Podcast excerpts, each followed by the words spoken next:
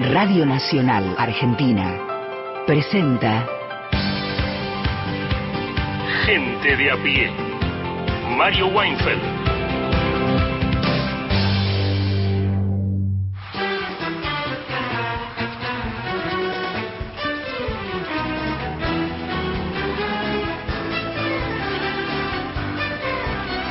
Buenas tardes a todos, todas y todes. Estamos por Nacional, Nacional Folclórica. Más de 20 emisoras en esto que llamamos, denominamos gente de a pie. Son las 3 y 8 de la tarde en todo el territorio de la patria. Estaremos hasta las 5. Te prometemos un programa un lunes después de un fin de semana en que hubo muchos sucedidos, muchos hechos importantes a los que convencionalmente llamamos noticias. En realidad sí son noticias porque son hechos, ¿no? Porque si no, no era noticias. Uno dice, bueno, una noticia, se levantó Weinfeld y se bañó, se puso desodorante. ¿Qué no importa? Nada. Y llama la atención porque hay gente que dice, no, mienten, mienten, falsean. Es así.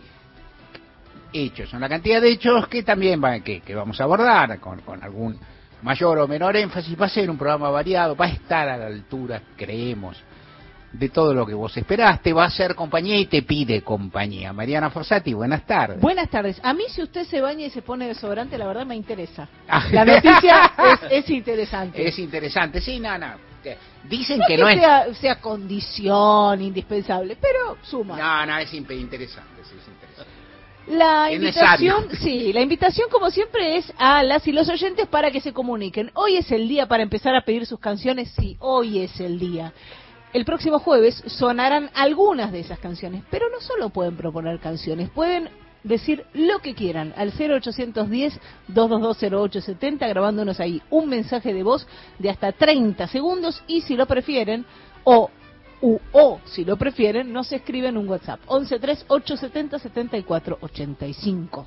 Bien, eh, Gustavo Vergara, buenas tardes, ¿cómo estás? ¿Cómo estás, Mario? Bien, ¿cómo andás? Bien, bueno, la verdad que el calor eh, intenso incide mucho, ¿no? En lo que tiene que ver con la actividad futbolística, con el deporte en general, ¿no? Pero este, habrá que pensar, y lo vamos a desarrollar en el futuro inmediato, cambiar los horarios, porque ha cambiado la situación climática del mundo, la del país ni hablar, ¿no? En los últimos tiempos, evidentemente, cada vez la temperatura es mayor y entonces los horarios son muy inconvenientes para la salud de los futbolistas. Eso se vio claramente plasmado el fin de semana y bueno, habrá que ver cómo, cómo se puede llegar a modificar esto, ¿no? Bien, eh, vamos a hablar de otras cuestiones con Miguel Fernández, que, que, vuelve, productor y columnista, vuelve en su doble rol como columnista haciendo un aporte, no su columna tradicional y cabal que, que, que estará el jueves, pero haciendo un aporte porque ayer algo pasó en el planeta. Claro, sí. Bueno, yo volví de vacaciones ayer, pero es más importante. Sí, viene, tiene, tiene, tiene una. Estamos con los hechos noticiables a pleno. Está, es impresionante y sería, yo creo que la propia remera de Miguel sería noticiable. Ah, bueno. Ah, sí, hecho... Si tan solo la vieran. Sí, claro.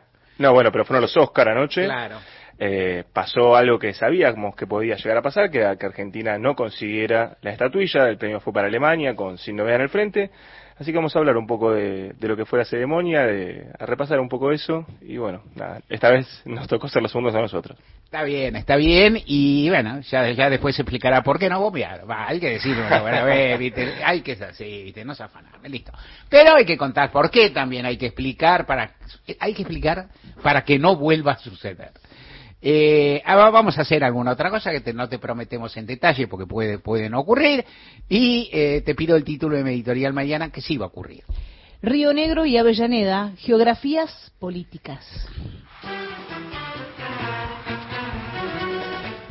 Te digo Río Negro y Avellaneda y seguramente vos, que, que sos una persona informada, pensarás el discurso, claro, de Cristina Fernández de Kirchner, Universidad Nacional de Río Negro, recibiendo un diploma en honoris causa, tendrás razón, pensarás en Avellaneda, pensarás en el lugar donde en algún sentido nació, o sea, es, digamos, está inserto en el ADN del peronismo, pero también en el plenario que se realizó ahí el sábado, y te añado, y lo digo de entrada, sobre todo para no olvidarme que ayer hubo otro hecho importante, que también podemos considerar noticiable, Fossati usó la palabra exacta, ¿no? Me, me, me, prestó la palabra exacta cuando yo iba a consultar ya iba a Humberto Eco. Y no, Y bueno, y entonces milagrosamente corrió Fossati en auxilio y acá llegó.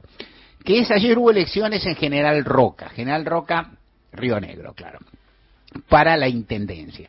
General Roca es una ciudad de pues, como, tiene 85, ligeramente menos 85 mil ciudadanos en condición de votar.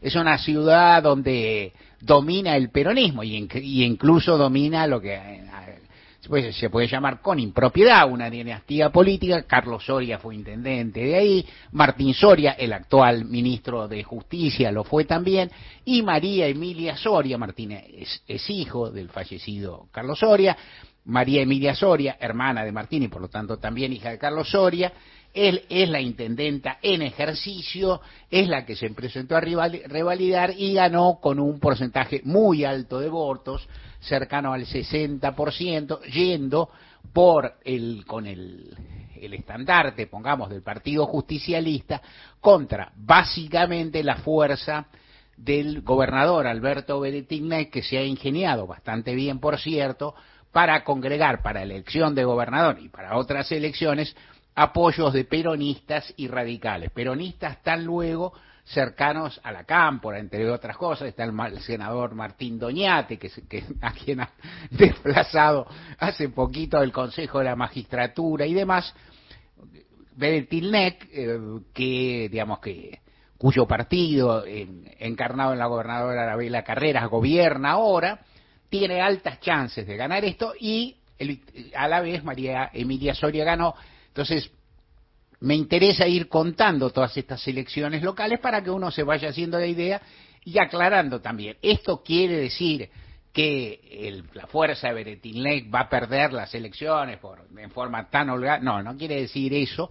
No quiere, quiere decir que eh, la representatividad que tiene el, eh, los Soria, la, intendencia, ese, esa esa, esa, esa, ese eje. Me, incomoda decir dinastía, ¿no? Ese conjunto de intendentes de la misma familia, eh, bueno, tiene un grado de representatividad muy alta, lo ha refrendado.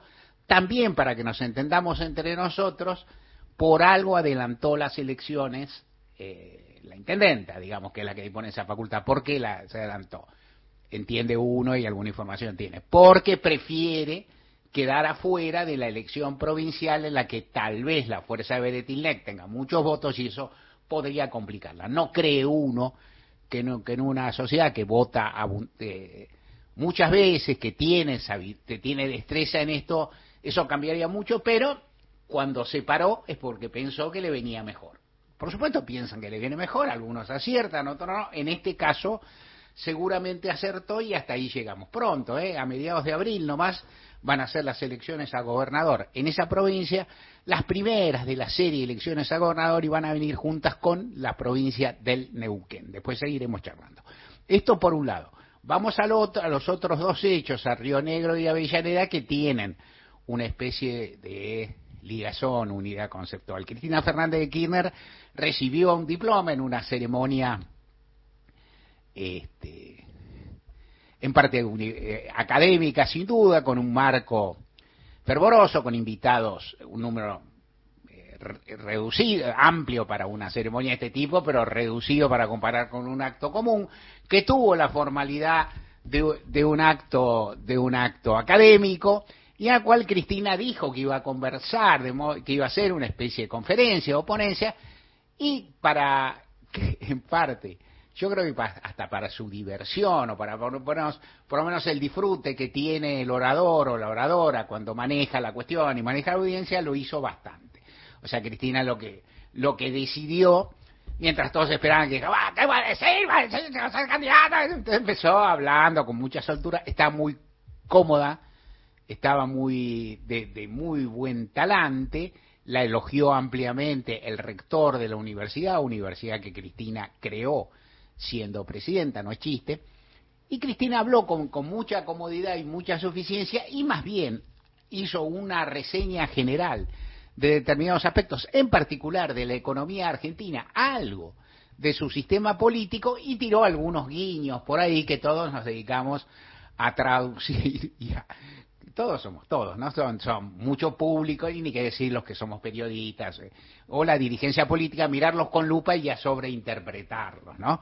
Entonces, pero Cristina también, no, Cristina en paralelo planteó algunos puntos que son nodales y que por supuesto, como todo punto nodal e interesante, se puede discutir, pero también como todo punto nodal e interesante, planteado por quien tiene una capacidad conceptual no infrecuente, sino única en la política argentina, te llevaría a tener que desarrollar lo que ella dijo y tanto para acordar y no decir que estuvo bien y nada más, cuanto para disentir tendrías que tomarte un tiempo. O sea, decir, no decir, bueno, yo no estoy del todo de acuerdo, con franqueza, lo digo aparte y no lo desarrollo acá y otro día te lo digo, no estoy de acuerdo con la tipificación que hace ella de la economía bimonetaria casi como una clave absoluta de la economía argentina, no estoy de acuerdo, tampoco estoy de acuerdo con algunas lecturas que hace de la situación económica, etcétera, etcétera. Pero Cristina habla con una densidad y un sentido que, bueno, que hay que, que digo, vale escucharla,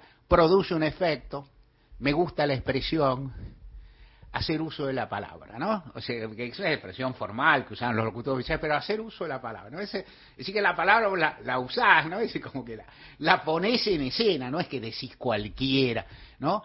Es decir, eh, entonces, los discursos de Cristina nunca son protocolares, nunca carecen de sentido, y habló, habló de la necesidad, casi la imperiosidad, de renegociar con otro, con, ¿qué decir?, con otro talante, con otra actitud que, el, que la del gobierno actual, a la cual pertenece, pero digamos se acerca o se aleja según las circunstancias, con el Fondo Monetario Internacional hay que negociar con el Fondo Monetario, hay que buscar un nivel de acuerdos con todos en la Argentina para llegar a esto, hay que pensar qué se hace con la fragmentación política, que es un riesgo enorme, en fin, Cristina entonces, y después, o al mismo tiempo, iba deslizando esas cosas que todos los observadores anotan y que habrán mirado los propios en la Casa Rosada, en Olivos, en Clarín, en todas partes que uno no ha dejado de hacer, se entretuvo con algo que tal vez se me note por el tono de voz, y lo confieso para que se vea, a mí también me divierte. Bueno, decir, cuando Cristina usa los nombres propios o no los usa para distinguir, vaya a saber que a mí me causa gracia, son mensajes, no son señales, está bien. Es decir, hay una parte notable, notable, notable de eh, la vicepresidenta en este momento, que es que una figura de tamaña visibilidad, de tamaña importancia, de tamaño peso, de tamaña capacidad decisiva en la Argentina se ha tornado enigmática. Se ha tornado enigmática por una serie de factores que, que si la empezamos, primero, no te los voy a, no voy a enumerar porque me voy a equivocar, y que vos más o menos entendés que es el lugar, el lugar en que ocupa, el lugar que ocupa versus el poder real y potencial que tiene. Esto, y entonces como no, es decir, en su momento Cristina no era enigmática porque digamos, hacía y hablaba todo el tiempo. ¿No? Entonces, si algo no era, enigmática, digamos, ¿no? Decir, más se le criticaba que hablaba demasiado, se le criticaba, pero no, no se podía criticar que tenía mucha reserva, digamos. En este momento, y ella también maneja el enigma. Estas designaciones, palabras que van y vienen, forman, nombres propios forman parte de eso.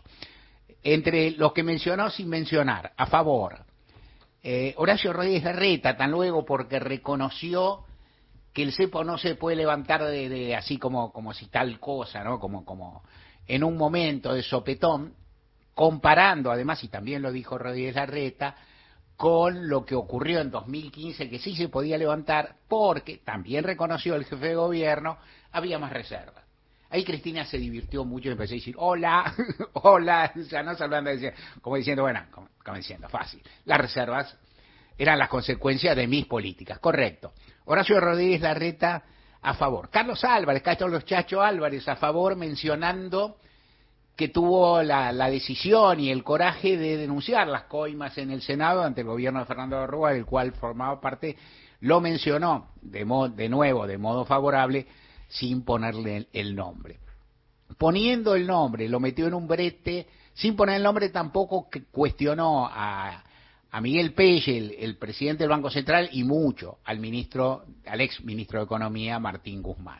Poniendo el nombre, casi arrancó, nombre, apellido y apodo, arrancó con el ministro del Interior, Eduardo Guado de Pedro, que mencionó de entrada, de modo encomiástico, en una semana al cual, en la cual a De Pedro lo habían cuestionado mucho, fuego amigo, diría yo, fuego amigo un poco, un poco no, intransigente, diría yo, porque estuvo en Expo Agro y, hay una foto, sacó, por así decirlo, sacó una foto con, eh, con varios popes del establishment argentino, incluyendo al conocido y gerente de Clarín, Jorge Arrendo, alias Lago Escondido.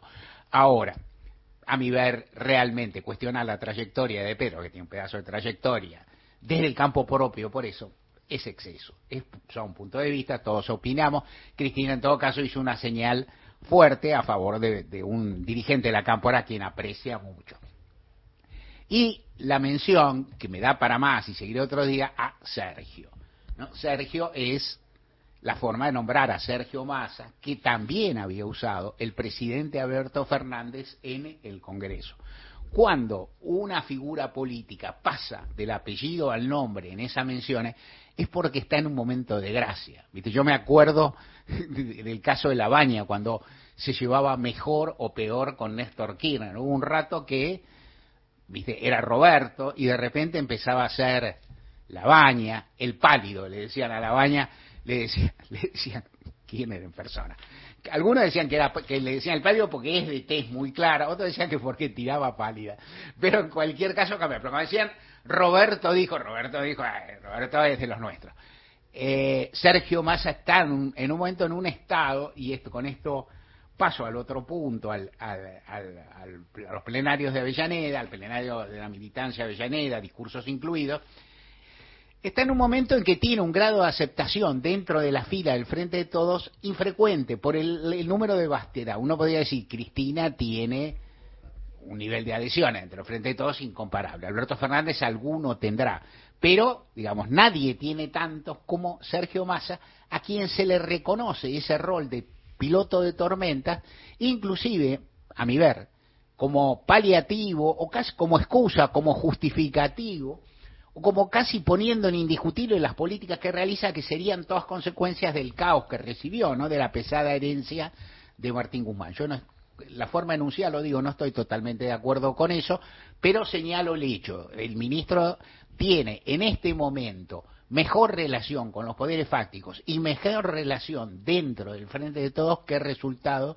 en la economía micro en la que se vincula la persona al común. Esto está ocurriendo ahora, que pasará la semana que viene, iremos viendo. El plenario fue un plenario en Avellaneda, un día expulsivo, una temperatura abrumadora, no gran protección, imposible armarla. Los eh, eh, organizadores me cuentan, hasta cavilaron en un momento de levantarlo, algo digamos que tiene un parentesco con lo que nos cuenta Gustavo, ¿no? Decía hasta qué punto se puede hacer una carpa y que la gente discuta, no prácticamente al sol, asándose largas horas. Lo hicieron, según sus cuentas asistieron 20.000 personas, en general, históricamente los organizadores exageran un poquito, pero te dan el rango. En todo caso, una asistencia muy nutrida para un sábado, en un, insisto, en un contexto físico y climático desafiante, una participación interesante y discursos de cierre de Axel Kisilov y Máximo Kirchner resaltando mucho la necesidad de qué? De la candidatura de Cristina o del protagonismo de Cristina. De terminar con la proscripción o de ir generando un grado de movilización que demuestre que esa proscripción va a tener resistencia. A mí me parece que estas cuestiones no terminan de estar contestadas y si uno, lo digo con respeto, lo vamos a seguir charlando, y si uno le da un par de vueltas, a veces cuesta hasta seguir la ilación. Ayer me llamaba un amigo mío muy cartesiano y me dice, si Cristina está proscrita, ¿se puede presentar? Y le decía, si Cristina está proscrita en esta condición, sí se puede presentar. Entonces no está proscrita. Bueno, ¿qué cree que le haga? habla, mi amigo Rosarino, digo, habla con Agustín Rossi, qué sé yo, que, que, digo que lo conocéis. ¿Cómo, eh, ¿Qué es lo que me parece? Me parece que se está, digamos, que se, la idea es ir generando lo que en política antes se llamaba y ahora se vuelve a llamar masa crítica, es decir, una fuerza movilizada, un conjunto de personas, una presencia en el espacio público importante para dejar constancia de que Cristina es una figura central, de que la persecución en su contra, que es innegable, es totalmente injusta y que tiene finalidades políticas, y después se ve.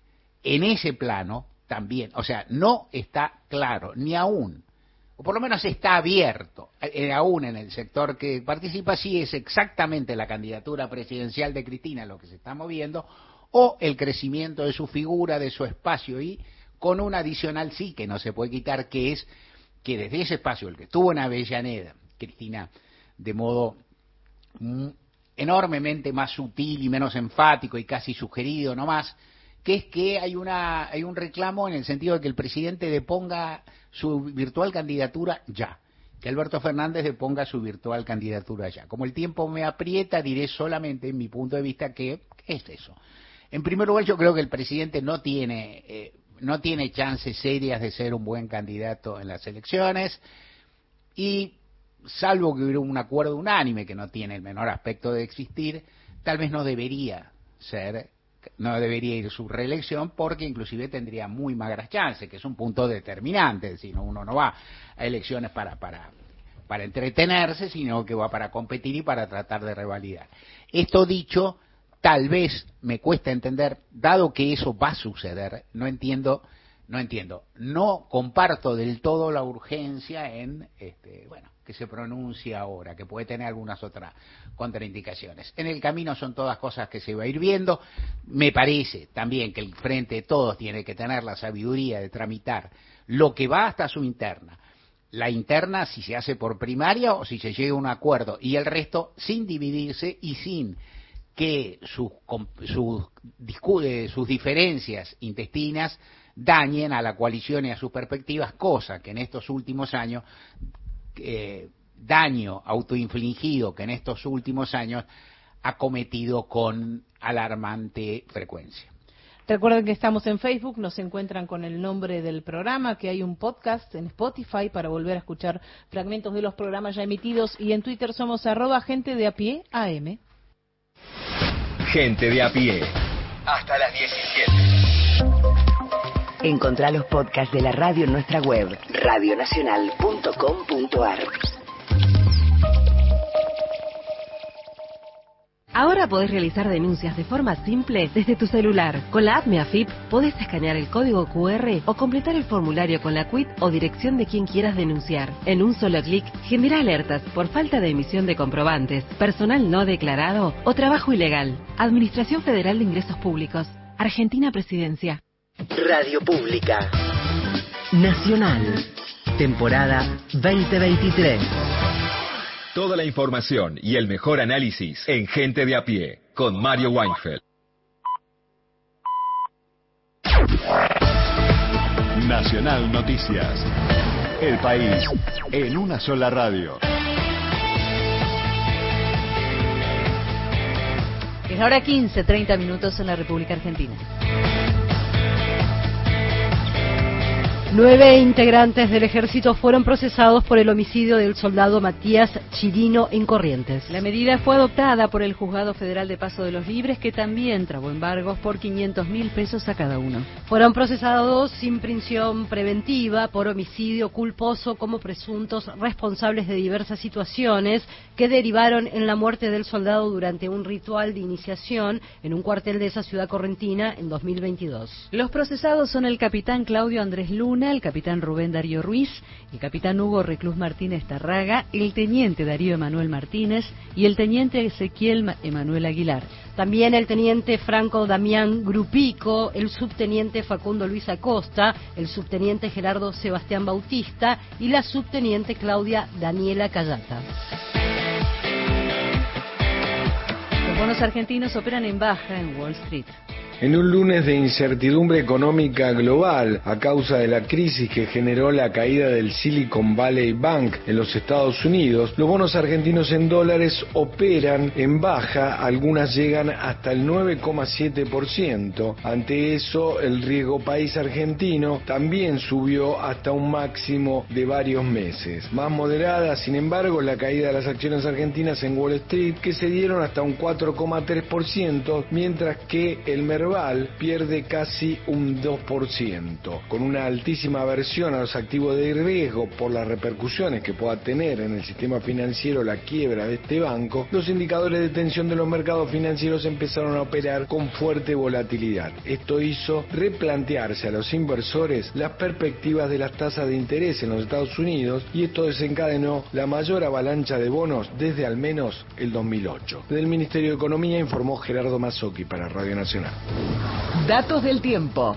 En Cachi, provincia de Salta, la temperatura es de 25 grados, humedad 47%, cielo parcialmente nublado. En Buenos Aires el cielo está ligeramente nublado, temperatura 34 grados 4 décimas, la térmica 39 grados 5 décimas, humedad 50%.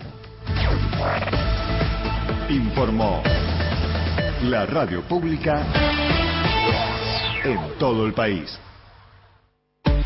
Más info en radionacional.com.ar tu verdad, tu identidad está en el diario Radio Nacional. Todas las tardes, de 15 a 17, gente de a pie, Mario Weinfeld, en la radio pública.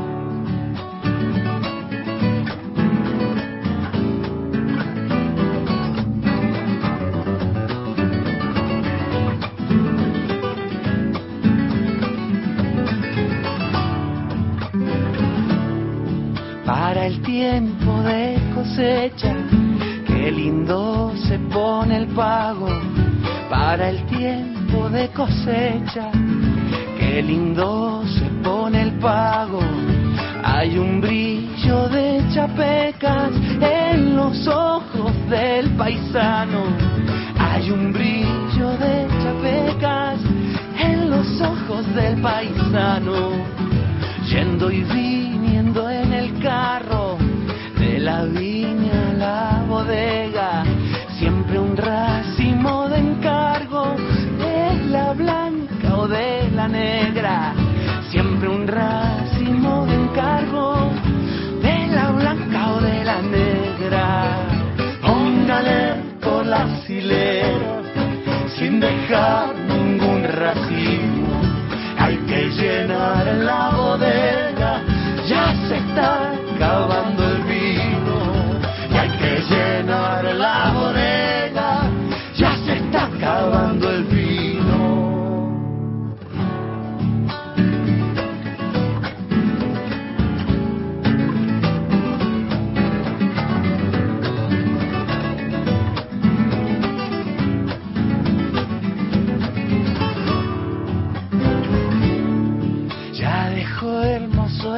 ella deja la tijera. Ya dejó hermoso el canasto, ella deja la tijera. Y ensayan como jugando una cueca en las hileras. Y ensayan como jugando una cueca en las hileras. Y a la noche a cielo abierto hay mil cantos lugareños y entre coplas un vinito que se llama Espulga Sueños y entre coplas un vinito que se llama Espulga Sueños. Póngale por las hileras sin dejar ningún racimo. Hay que llenar la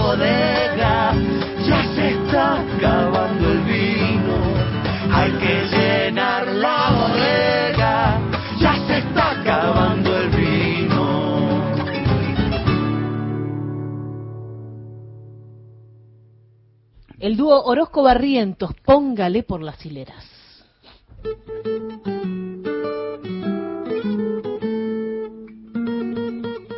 Y ahora sí, Gustavo Vergara con eh, la calor. ¿no? La calor. Es sí. la calor, porque Es cuando, cuando es tanta es la calor. Es impresionante, ¿no? Eh, en este momento tenemos 38 de térmica. El fin de semana se jugaron un par de partidos, digo un par en primera división, ¿no? Porque después en, en el resto de las divisionales también, este, y merecen respeto todos los jugadores de las distintas categorías. Me parece que es inhumano, Mario, jugar con esta temperatura. San Lorenzo de Almagro, que es el único puntero del campeonato, jugó con una térmica de 40 y medio. Eh, ayer Racing Sarmiento jugaron con una térmica de casi 40. Eh, es muy difícil pensar que se pueda jugar normalmente con esta temperatura. Cuando futbolistas argentinos agremiados presionó a la AFA para que ponga el horario de las 5 como límite en cuanto al horario más bajo, del día para jugar al fútbol, eh, eran otras las condiciones climáticas. Ha cambiado en los últimos 5 o 10 años la temperatura de manera drástica, ese calentamiento global, esta situación que vemos a diario en nuestra República, ¿no? donde eh, evidentemente tenemos un récord de mes de marzo, récord de mes de febrero, récord de mes de enero, o sea, récord en cuanto a la temperatura alta.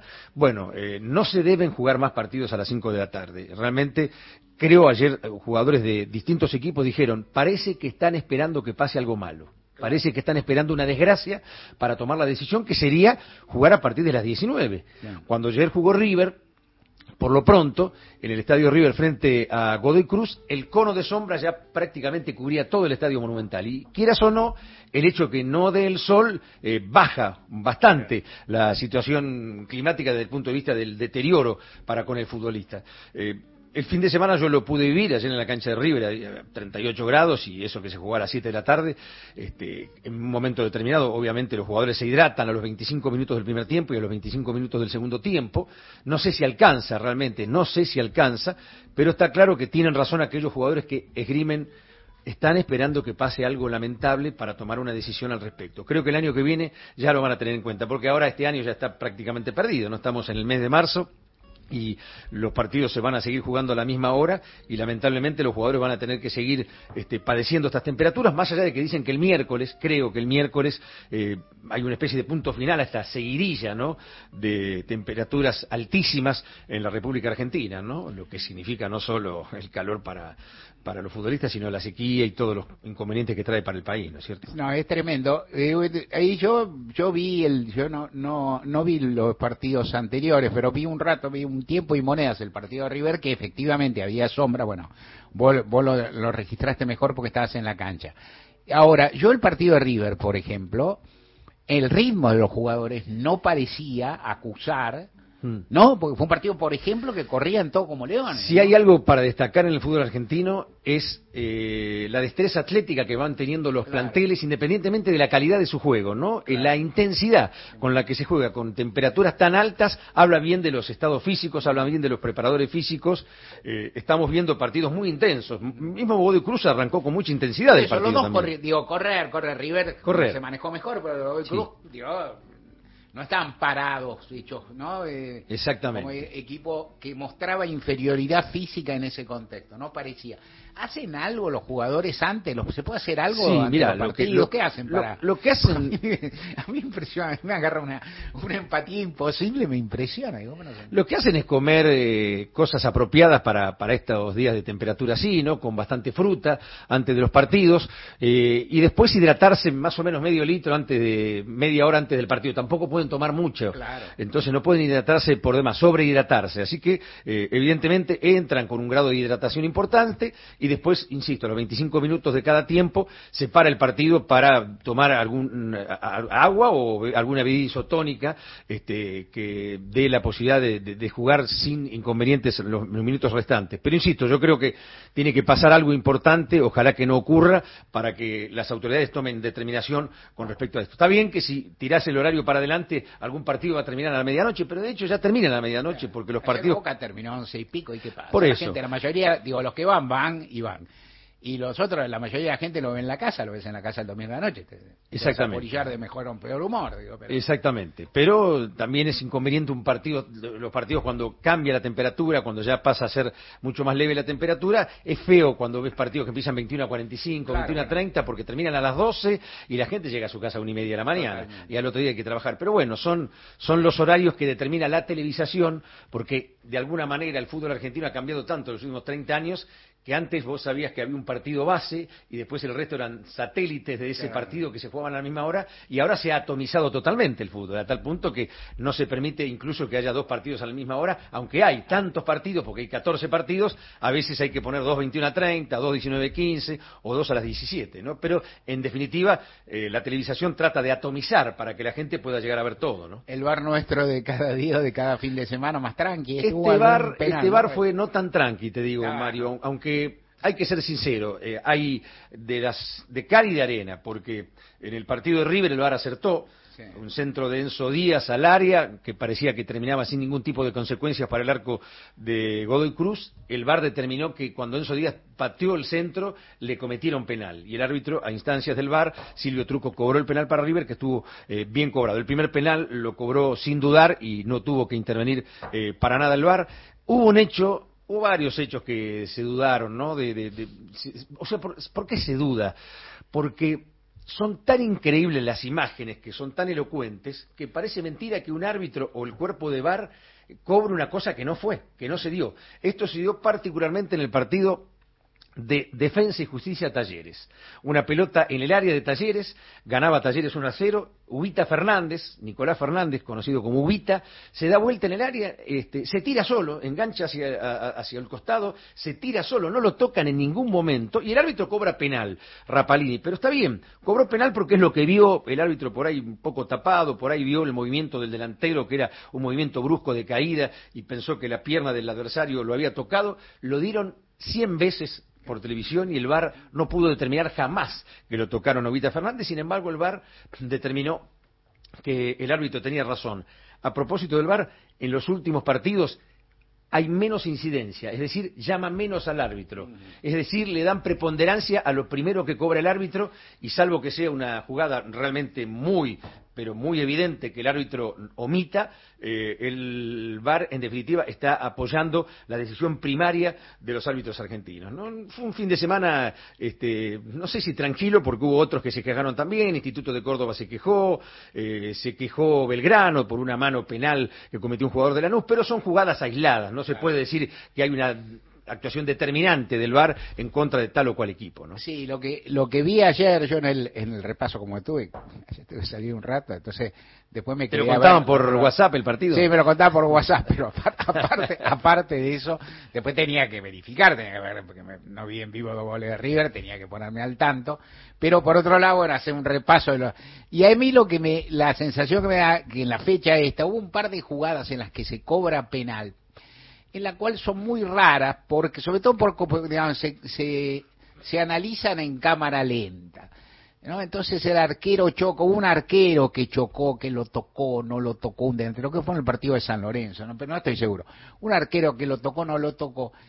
Y ahí lo que pasa, yo creo que hay ciertos roces que no son, viste, que, que por ahí inclusive los jugadores se tocan, que no es diáfano quién toca a mm. quién, que los delanteros son muy bichos. Muy bichos. Para tirarse, para enredar, ¿no? Así que te hacen confuso cómo se enredaron o qué sé yo. Incluso Mario, en la fecha anterior, cuando jugaron el clásico San Luis Huracán, que se cobró penal para Huracán, se determinó, no a través del VAR, porque el VAR no lo determinó así, pero las imágenes determinaron que Cócaro lo está tomando el defensor de San Lorenzo y, después Cócaro lo toman y cobran penal. Claro. ¿Te das cuenta? Como vos decís, es muy difícil discernir quién toma a quién, ¿no es cierto? Totalmente, eso, por eso. Y a veces yo creo que cierto tipo de roce, cierto tipo de choque, si no es muy deliberado ni muy violento, si es muy violento, aunque no haya intención, es full si es deliberado de full. Y si hay un roce que no es ni violento ni y hay que ser más cauto, creo yo. Yo creo que también. Pero bueno. El partido con San Lorenzo decís vos el penal que le cobran a, San Lorenzo. Y vos fíjate que el VAR sirve también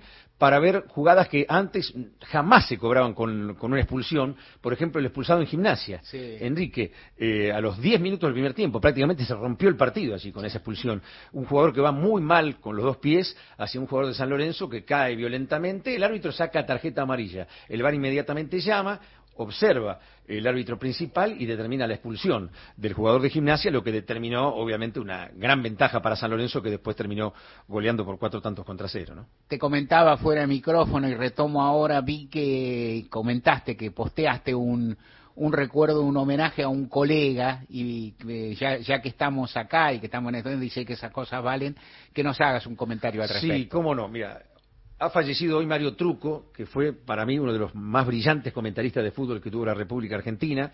He tenido la fortuna en esta radio de estar 10 años junto a él, eh, narrando partidos de nivel local y de nivel internacional. Una extraordinaria persona, gran comentarista de boxeo también, más de, más de 70 años dedicado a la profesión, tenía 92 años, pero los tenía muy bien llevados, los 92 años. Yo cada vez que viajaba a Mar del Plata siempre lo iba a ver lamento este año no haber podido ir, porque estuve tan pocos días que no tuve tiempo, pero todos los años lo iba a ver. Él había perdido la visión hace tres años, sin embargo, cada vez que nos veíamos nos abrazábamos y él me decía que me escuchaba los partidos y era como que lo estuviera mirando.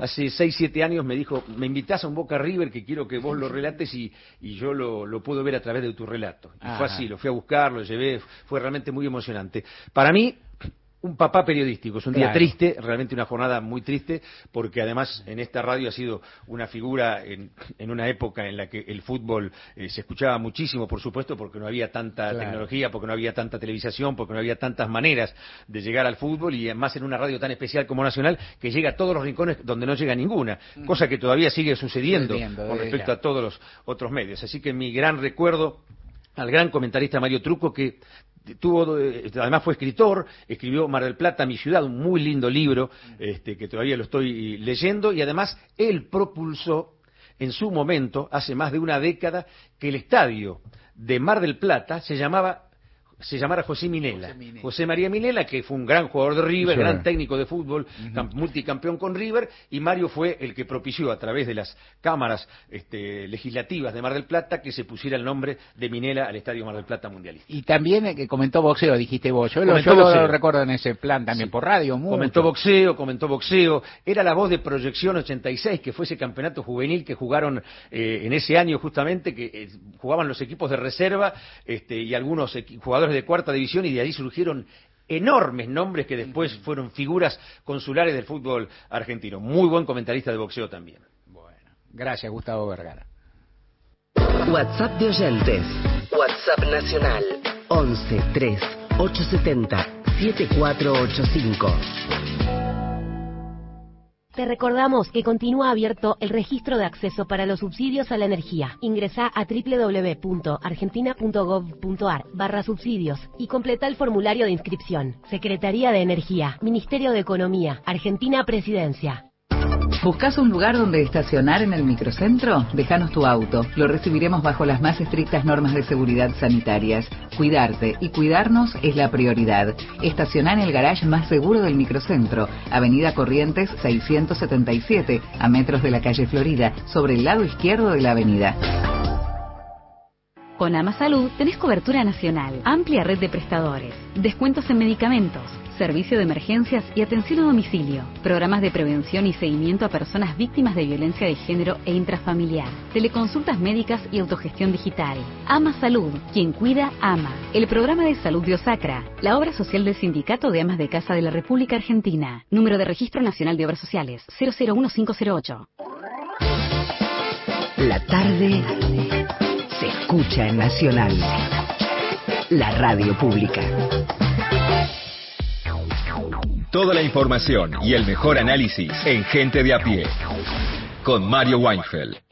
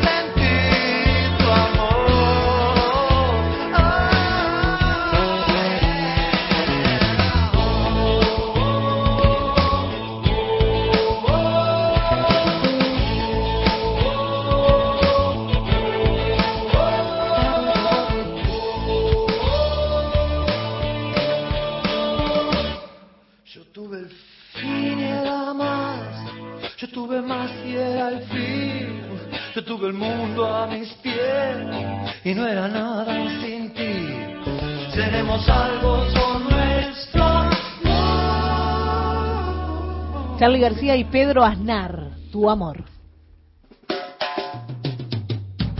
gente de a pie. Avellaneda y Río Negro, Máximo y Cristina hicieron la apertura de la campaña electoral. Cristina el viernes dio una lección práctica de economía y nos hizo recordar a todos que la economía no es una ciencia exacta, es una ciencia social y política. De nada sirve tener, como ella dijo, baja inflación con desocupación y recesión económica. Y si no, miremos lo que pasó en los años 90. Muchas gracias. Mónica desde Olivos en nuestro WhatsApp. Buenas tardes a todo el equipo de gente de a pie. Aunque a muchos no nos guste Massa, me parece que la explicación que dio Moró anoche en Desiguales es convincente. Además, que hay que traerlo para este lado. No nos sobra nada. Y a Guzmán también se lo bancó durante dos años, a pesar de sus errores. Saludos. Mónica desde Olivos. Hola Mario, buenas tardes. Mercedes de Valvanera. Bueno, eh, yo tampoco estoy de acuerdo con esa eh, con el concepto de economía bimonetaria, porque que se compren eh, las casas en dólares, este y bueno, no sé qué otro ejemplo da ella, terrenos y autos eh, de alta gama, eso no significa que sea una economía bimonetaria. Mensaje de Martín, buenas tardes equipazo, recién por sintonizarlos, este mensaje llegó antes de Mm. que hablara Gustavo, Eh, pero como el lunes primicia, es lunes primicia y los lunes se habla de fútbol, vengo a denunciar el despojo sufrido por mi equipo, el Club Atlético Talleres, ocurrido el sábado por la tarde en Varela, donde otra vez el VAR nos muestra que un no penal puede ser sancionado y otra vez nos chorean un partido. Eso sí, esta vez no nos echaron a nadie y debería sentirme satisfecho por esto. Dicho esto, lo saludo atentamente Martín. Sí, igual lo dijimos, ¿no es cierto? Fue, el ejemplo puntual que dimos, así que, este, bueno, se lo perdió.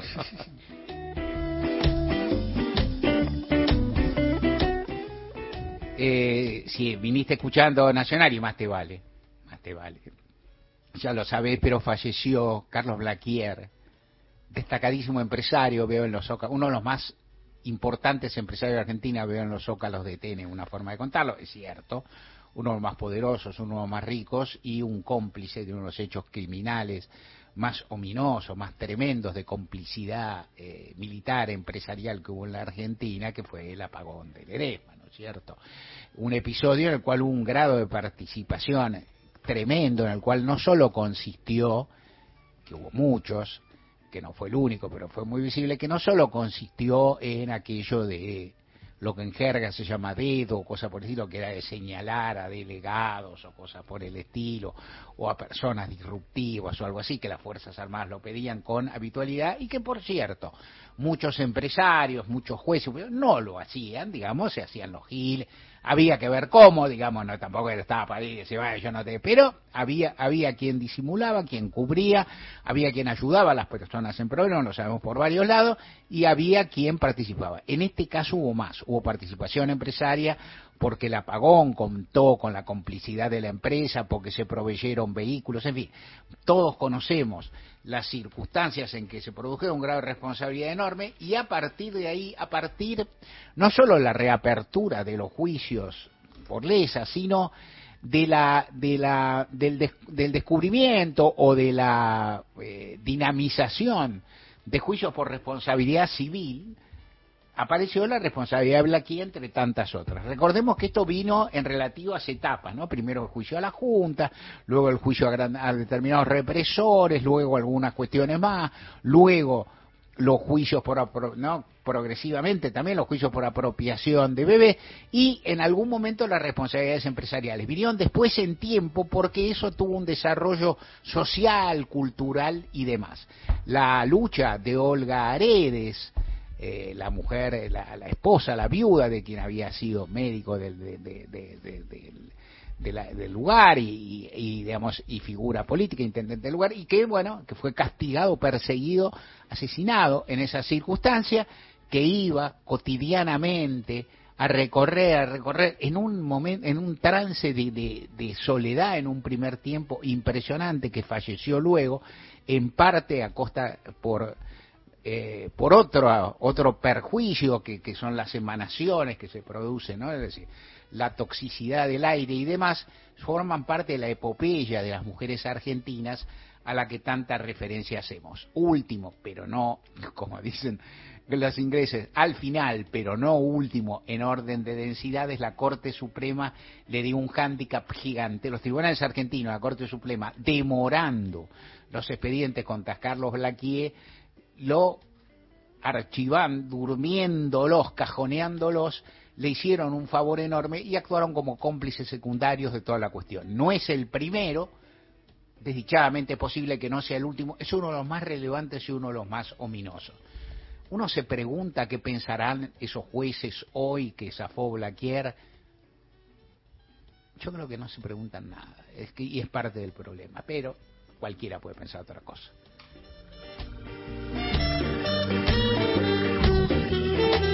Vamos a ir ahora nomás, en un minutito, a las noticias de las 4 de la tarde. Recuerden que nos pueden llamar al 0810-222-0870 y dejarnos grabado ahí un mensaje de hasta 30 segundos. Si lo prefieren, un WhatsApp nos escriben un WhatsApp 1138707485. Pueden pedir sus canciones porque el próximo jueves sonará una selección de esas canciones y decirnos lo que quieran. Ahora las noticias de las 4 de la tarde con el servicio informativo de Radio Nacional hasta las 5. Estamos con ustedes en Gente de a pie por AM870, por Radio Nacional Folclórica y más de 20 emisoras de todo el país que forman parte de la cadena de Nacional.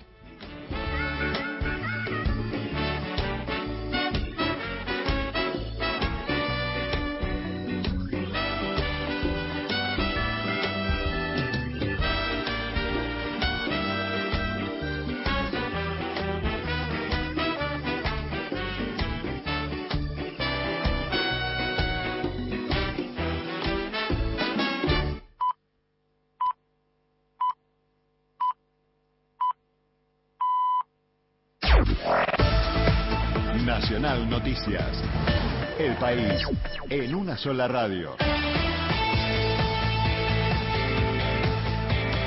Es la hora 16 en todo el país. Docentes porteños convocaron a un paro por la situación edilicia de las escuelas. Profesionales de la educación nucleados en el gremio ADEMI llamaron a realizar esa medida de fuerza. También convocaron a un faltazo de estudiantes para mañana ante la crisis de infraestructura escolar frente a la ola de calor y en reclamo al gobierno porteño de una solución inmediata para que las escuelas sean lugares seguros. Los docentes denunciaron falta de luz, agua, ventiladores y tener que asistir a decenas de estudiantes y trabajadores por las altas temperaturas. Las mujeres policías de Santa Fe plantearon al gobierno provincial las problemáticas y situaciones de violencia laboral. La red de mujeres policías de Santa Fe se reunió con la Subsecretaría de Bienestar y de Género del Ministerio de Seguridad de la provincia para presentar el trabajo que realizan y las demandas de las mujeres en la institución policial. La red de mujeres de policías exige que la problemática de género sea atendida como grave en la institución y advierten que muchas situaciones de violencia laboral deterioran las relaciones interpersonales y laborales, como así también hacia el afuera. Tras el encuentro, las autoridades destacaron el trabajo de la red y la importancia de mantener estos espacios de diálogo. En acuerdo, establecieron trabajar en conjunto muchas situaciones y marcaron la importancia de contar con una subsecretaría de Bienestar y Género, única provincia del país. Gabriela Bruno, área de géneros de Radio Nacional. Deportes. En Independiente, grave lesión de Tomás Pozo. En el entrenamiento de esta mañana en Villa Domínico, el mediocampista de 22 años realizó un falso movimiento y de inmediato se le hicieron estudios. Sufrió una rotura de su ligamento cruzado en la rodilla izquierda. La recuperación demandará entre 6 u 8 meses. Tránsito. Mucho tránsito y algunas demoras entre Roca hacia La Plata y Gleu. Por otra parte, los subtes a horario. La ruta 40 totalmente normal de San Martín de los Andes, Villa Angostura, Bariloche y Esquel. La ruta 23, Bariloche, San Antonio entre la ruta 3, totalmente habilitada. Y la ruta 14 de Corrientes a Misiones, con camiones máximo 80 kilómetros por hora. Ernesto Arriaga para Radio Nacional. Datos del tiempo. En Puerto Argentino, Islas Malvinas, la temperatura es de 16 grados, humedad 67%, cielo algo nublado. En Buenos Aires, el cielo está ligeramente nublado, temperatura 34 grados 4 décimas, la térmica 39 grados 5 décimas, humedad 51%. Informó la radio pública en todo el país. Más info en radionacional.com.ar Tu verdad, tu identidad está en el dial Radio Nacional.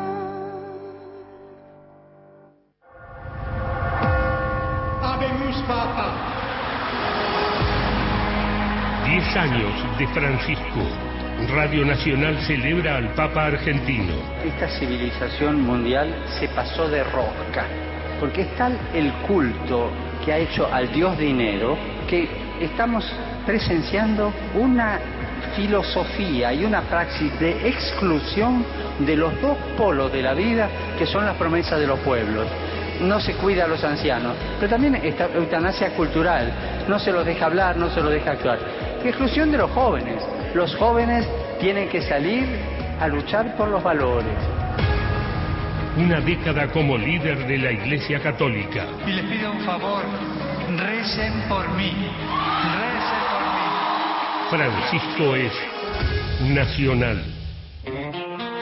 Mario Weinfeld y un gran equipo hacen gente de a pie. Por Nacional.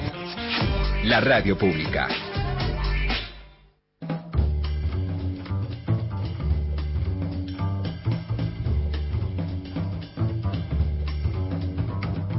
El equipo de gente de a pie está integrado por Mario Weinfeld en la conducción, en la producción Paula Nicolini, Erika Sotomayor y Miguel Fernández. En la operación técnica Natalia Liubarov y Pepe Undiano. En el control central de Radio Nacional, Fabio Martínez. Las y los columnistas son Lorena Álvarez, Mariana Enríquez, Miguel Fernández, Hernán Fredes, Juan Manuel Carg, Paula Nicolini, Martín Rodríguez, Beto Solas, Erika Sotomayor, Gustavo Vergara y Gerardo Villar. En la locución, Mariana Fossati.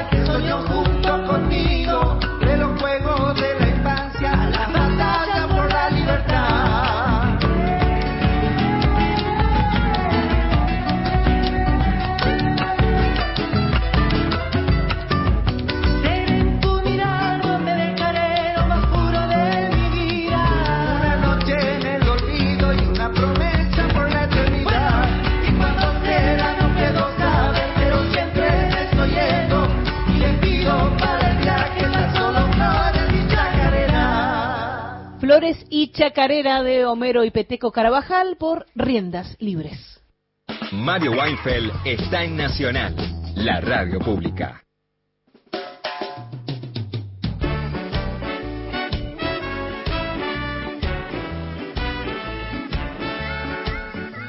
Buenas tardes, soy Julio Rivarola de Reconquista Santa Fe. Bueno, acá en el norte de la provincia, un calor tremendo. Bueno, buen programa, estoy escuchando. Y bueno, ahí le digo a los trabajadores, por favor, hagan memoria de lo que me hicieron este, antes de la pandemia.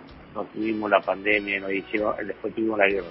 Y eso, los trabajadores, hagamos memoria, hagamos memoria muchachos, no sé, no Iván de Rosario, nuestro WhatsApp. Buenas tardes. Blaquier impune. El dinero mal habido desde esa noche del apagón debe ser confiscado a sus herederos y destinado a la acción social. Eso sería justicia, dice Esteban de Rosario. Bueno, 10 años del papado de Francisco. Desde el primer papa, Simón Bar Joná, más conocido como San Pedro, hasta Bergoglio, 266, pisaron el Vaticano el primero de, mm, en nacer en América. Y arribó al cónclave con otros 110 cardenales. Y salió papa porque no entró como papa, sino como cardenal, como corresponde y como dice el dicho. Y produjo, sorpresa, aquel 13 de marzo, en Argentina y el mundo.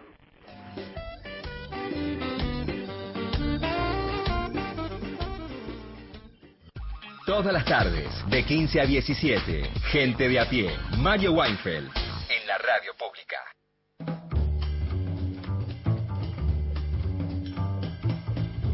Está comunicado con nosotros por línea telefónica y ya le estamos agradeciendo porque son días complejos para Nacional, Nacional Folclórica, una cantidad de emisoras públicas en la Argentina, Nacional Rosario misma, el intendente de esa ciudad, Pablo Hacking, a quien saludamos. Mario Weinfeld acá, gente a pie, gracias de nuevo por habernos atendido. Buenas tardes.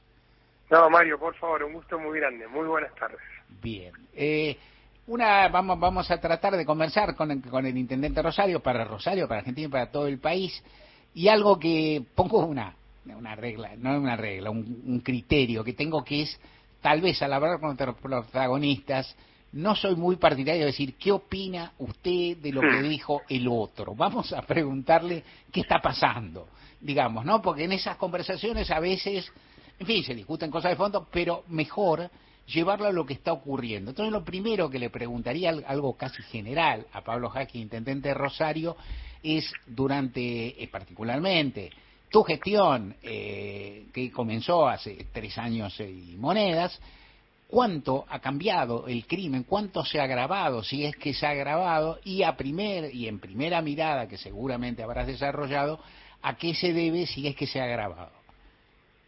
¿Cómo no, Mario? Bueno, obviamente hay que mirar esto sobre todo después de la, de la pandemia, ¿no? Porque 2020-2021 era un escenario muy particular, digamos, en relación a esto, aunque realmente tuvimos igual eh, un nivel alto de episodios, el punto del 2022 y lo que va del 2023 es donde el tema se ha agravado. Se ha agravado fundamentalmente, Mario, en los hechos violentos de homicidios o balacera con armas, eh, que bueno, si bien tienen que ver en su gran mayoría o tiene esta característica con, con lo que es la violencia en la disputa de territorio del narcotráfico, también ha involucrado a muchos menores, muchas mujeres, se ha cambiado la configuración del nivel de violencia. Y tiene una, dos características centrales, ¿no? La concentración geográfica de estos hechos, en alrededor del 13% de la ciudad tenemos el 90% de esos hechos, y en función de lo que establecieron los fiscales en los esclarecimientos, la enorme influencia en casi el 95% de los hechos de órdenes, planificaciones hechas desde el sistema carcelario, es decir, de personas que están cumpliendo delitos. Uno podría resumir en la cárcel controlando la calle que creo yo hoy es una definición muy acorde a lo que estamos viendo en ese sector de la ciudad. Eh, Pablo Haskins nos dice que una mayoría importante de, los crímenes, los crímenes más graves que se producen en Rosario, se producen en un área eh, geográfica específica. ¿Cuál es para los rosarinos con nombre y apellido y para, digamos, convención y para los quienes no lo son un poco describir cómo son esos barrios, esos lugares de la ciudad? Son barrios, en la conservación actual hay barrios históricos como Tablada, que en los últimos 10, 12 años ha tenido una presencia muy fuerte de crímenes violentos. El barrio que seguramente habrán visto todos en el que pasó lo de, lo de Maxi la semana anterior, que es un barrio llamado Pumitas. El barrio Vía Honda, que es un lugar donde encontraron a Ariel Cantero padre, donde venimos a decir hoy, quizás la situación más grave en términos de, de, cierta presencia territorial sobre un pedacito del barrio. hoy yo estuve ahí inaugurando nuestras salas de tres años y, y recorriendo un poco, ahí es donde probablemente tengamos un desafío mayor de ingreso.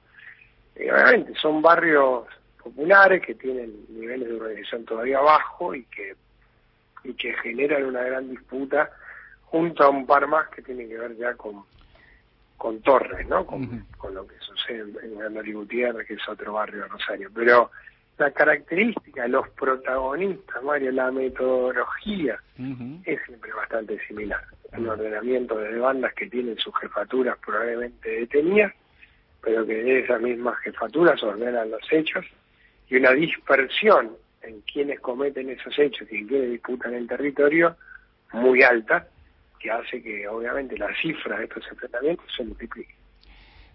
Cuando, cuando, cuando dijiste que había ha habido también un cambio respecto a la cantidad de mujeres y, y menores en general que fallecen como consecuencia de estos crímenes, tanto en el caso de las mujeres cuanto en el caso de los menores.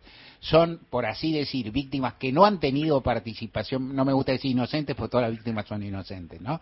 Digo, ¿no? Este, pero digo, son, son personas que no han tenido participación en, en delitos de ningún tipo, o en el caso de los menores son una parte al menos, personas menores que participan de alguna forma en el delito. Se dan los dos fenómenos. Ajá se da, el fenómeno de, obviamente, como fue en el caso de Maxi, el estar ubicado en una calle donde se produce un tiroteo y donde termina asesinado por, por digamos, el rebote de ese, ese enfrentamiento. Se da también que ha bajado mucho la edad, eh, que incluso quien hoy es victimario luego pasa a ser víctima. Nosotros tenemos casos de victimarios que después son víctimas, tenemos casos, 28 casos de los durante el año 2022 casi el 10% de personas que estaban saliendo de prisión, es decir, que salían temporariamente y que fueron asesinadas. Ajá. O sea, esos son, como se llama? Este, bueno, son ajustes entre entre Exactamente. entre bandas, digamos, obvio, quién va a ir a no decir no. Exactamente. Y después en el caso de mujeres hay desde prisiones domiciliarias, mujeres con prisiones domiciliarias y que en función de eso siguen activando en el, narcomenudeo y, y obviamente ahí son atacadas y mujeres que son atacadas en el mismo caso de los chicos por estar ahí en la casa o por estar allí junto a sus parejas. ¿Cómo reseñaría el intendente de Rosario cómo fue la relación con el gobierno nacional en los tres años y pico que llevan ambos de mandato y con el gobierno provincial ejercido por el gobernador Omar Perotti? En términos institucionales es correcta, pero lo que yo creo que Mario no se termina de, entender, entiendo que ahora sí quizás encontramos otro camino, es la profundidad de lo que está pasando eh, en la Argentina, me animo a decirte, con el narcotráfico y particularmente el reflejo que eso tiene en la ciudad. Rosario, Mario, no, no produce armas, no produce drogas, sí tiene una ubicación logística privilegiada para lo bueno, que también es para lo malo. Y eso hace que la, digamos, la logística también es una logística muy apetecible para el desarrollo del narcotráfico. Pero nosotros tenemos, para decírtelo en varios órdenes, ¿no? Yo te, planteo cinco órdenes de, de, lo que yo creo que es una agenda, porque comparto un poco lo que vos decís, más que opinar sobre lo que dice el otro, es fijar una agenda, ¿no? Primer punto, es recomponer la inteligencia penitenciaria en las cárceles. Eso es clave. Fijate el otro día el desarme de la fuga de Alvarado, ¿no? En un helicóptero. Sí. Cuando, cuando se opera, primero te demuestra que no solo tienen conectividad, no solo tienen posibilidad de hablar, sino que hasta pueden ver video, analizar video, mandarse video, o sea, evidentemente el nivel de libertad con el que trabajan es altísimo, ¿no? Estamos probablemente hablando de una cosas más peligrosas de la Argentina. Entonces, recomponer la inteligencia criminal penitenciaria, poder desarrollar eh, el tratamiento de presos de alto perfil como corresponde. E, eso es clave. Lo segundo, obviamente, es la presencia en el territorio de la ciudad de, fuerzas, tanto provinciales como, como federales, que permitan impedir que esos enfrentamientos generen en nuestra barriada la, la posibilidad de poder disfrutar de la vida cotidiana, porque es muy difícil acostumbrarse a que en determinadas zonas se produzcan a lo mejor 30, 40 hechos de balacera durante un año. Lo otro es la estructura del Poder Judicial. Nosotros no tenemos el sistema acusatorio en el orden federal en la provincia de Santa Fe. No hemos tenido 40 años de designaciones de fiscales, más allá del esquema de la estructura que ya existía. Lo mismo de jueces federales. No tenemos, para que se una teníamos un solo perito balístico. No teníamos directo uso yo, yo, sé, yo sé que es nimio. Yo sé que es nimio comparado con los números que estás dando y que vas a decir, pero lo repetiría. Un perito balístico en la provincia de Santa Fe, uno solo. En la, en la región de Rosario. En la región de Rosario, perdón. Te agrego, falta de buffer para, para determinar la, la investigación sobre los celulares. Los celulares había que enviarlo a otras provincias. El, un laboratorio de balística que, que hace como un trabajo del, que te decir, de, del ADN de la bala, que es muy importante en el esclarecimiento. Eh, obviamente, los escáneres de aduana, y tener en, tomar en serio que acá estamos enfrentando, yo lo decía el otro día, me tocó abrir la ciudad de consejo, que miren, en una cosa no tenemos que poner de acuerdo en Argentina, no puede ser que no pongamos de acuerdo en nada. Si en una no tenemos que poner de acuerdo es en la pelea contra el narcotráfico, porque esto, Mario, hoy se está dando en Córdoba, se está dando en San Martín, se está dando en Bajo Flores. Obviamente en Rosario nunca negamos la característica particular que tiene pero no es un fenómeno que se limite. Y además, para que se dé en Rosario, tienen que atravesar miles de kilómetros la droga y las armas para llegar hasta acá. y, esa es una agenda que me animo a decir que es contra el Estado en general. ¿no? después, obviamente, hay matices, como en todo, hay debates para dar, pero, pero no es claro que uno pueda hacer esto, eh, seguir sosteniendo en un país la libertad con la que trabajan estos grupos, porque además cuando se combina con lo carcelario, con algunos movimientos a decir, el geopolítico a nivel latinoamericano, el crecimiento de los carteles brasileños, el corrimiento de la gobierna en Paraguay, el asesinato de un intendente y un fiscal en Paraguay, son muchos elementos como para que nosotros no nos tomemos esto como una prioridad urgente. Un, un, un dato numérico o dos y sobre el segundo una pequeña reflexión. Dato número, ¿cuántas personas fueron asesinadas este año vinculadas a este tipo de crímenes? ¿No es cierto? a veces hay algunos otras causas. ¿Cuántas personas fueron asesinadas en Rosario? 62, 63, Mario, perdóneme porque... No, no importa. una cosa es la ciudad, otra cosa es el departamento. Claro, el departamento de Rosario, correcto. Arriba de 60, sí, que prácticamente una por día. Una por día. Segunda cuestión, fuerzas federales, ¿cuántas han llegado en este tiempo?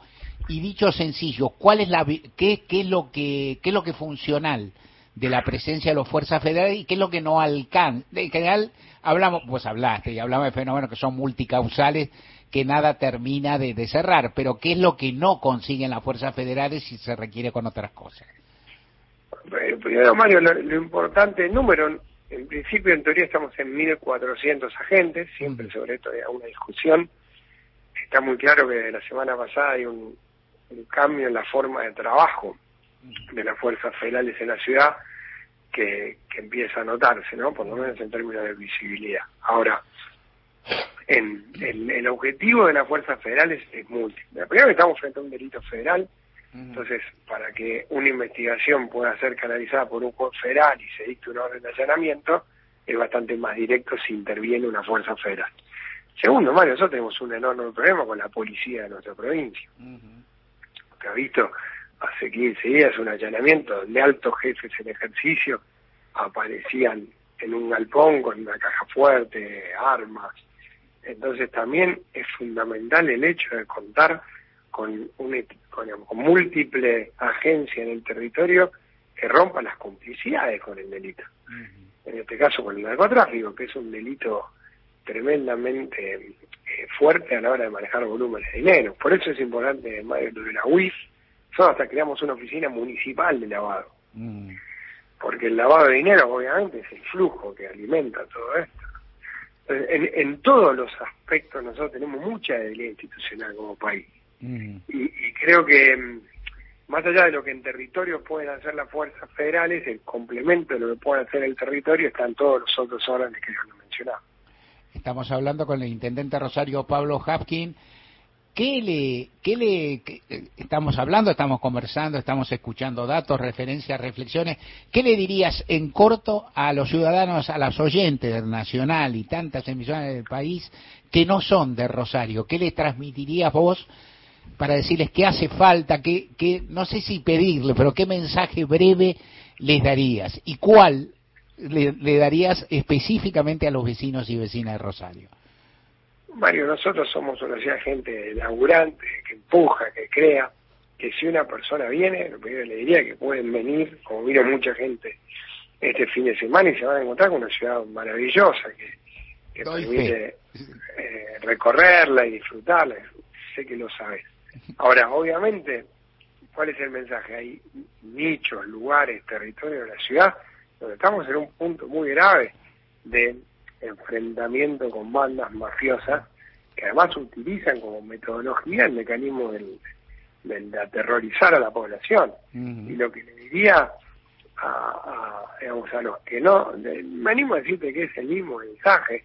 El mensaje de Mario Rosario lo que reclama, lo que pide, lo que exige en términos de que nos cuiden, tiene que ver con cómo recomponemos las capacidades estatales para pelear contra el narcotráfico, un delito como el narcotráfico que es transnacional, que tiene múltiples recursos, que es súper dinámico, que mueve mucho flujo de dinero y que se encuentra con instituciones que evidentemente son fácilmente penetrables.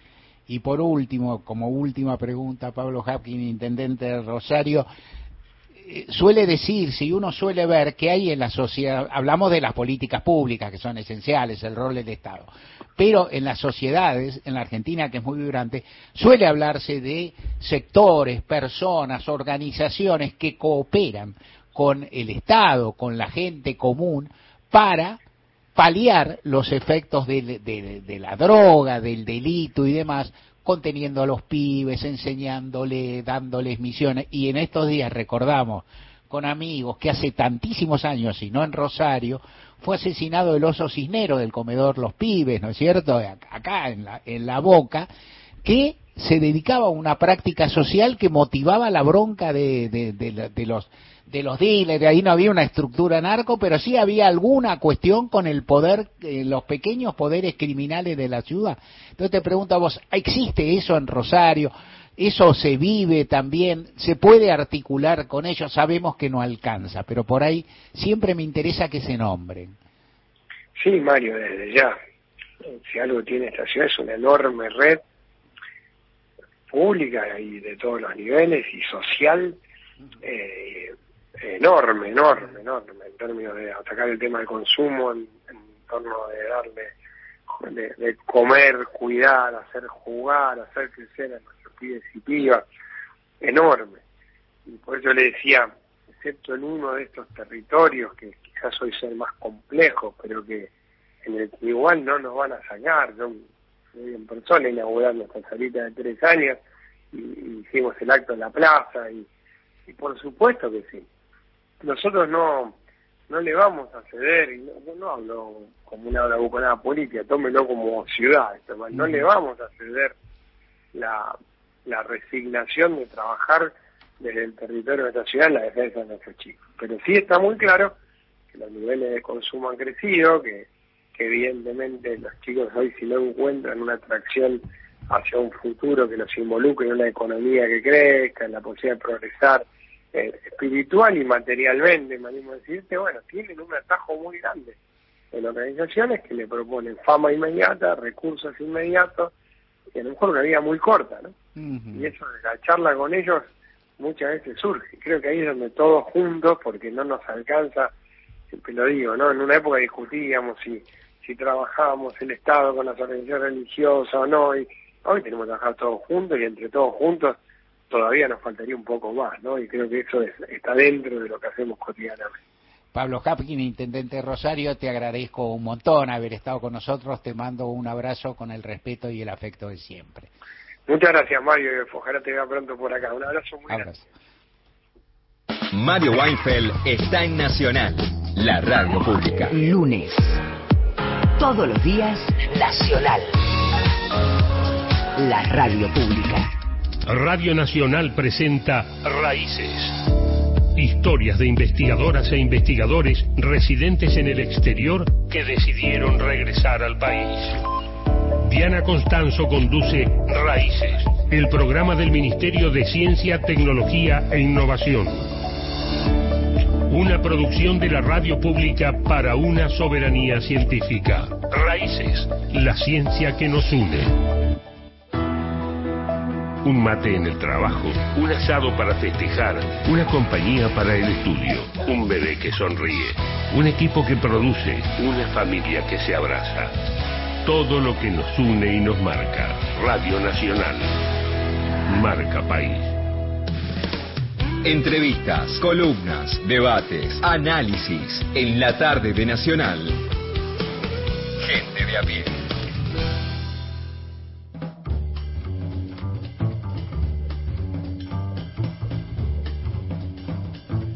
Hoy, mañana, como siempre, también eh, como, como parte de esto siempre sabemos, casi siempre cae en Marte, no sé por qué. Eso, eso no es automático. Lo, lo que es axiomático es que caiga a las 4 de la tarde, que es el, el índice de la, la, divulgación del índice de precios al consumidor. No suelo hablar tanto con gente del INDEC, eso específicamente, pero ellos dicen que hacen un punto de esa, de esa puntualidad. ¿No? que forma parte de una imagen.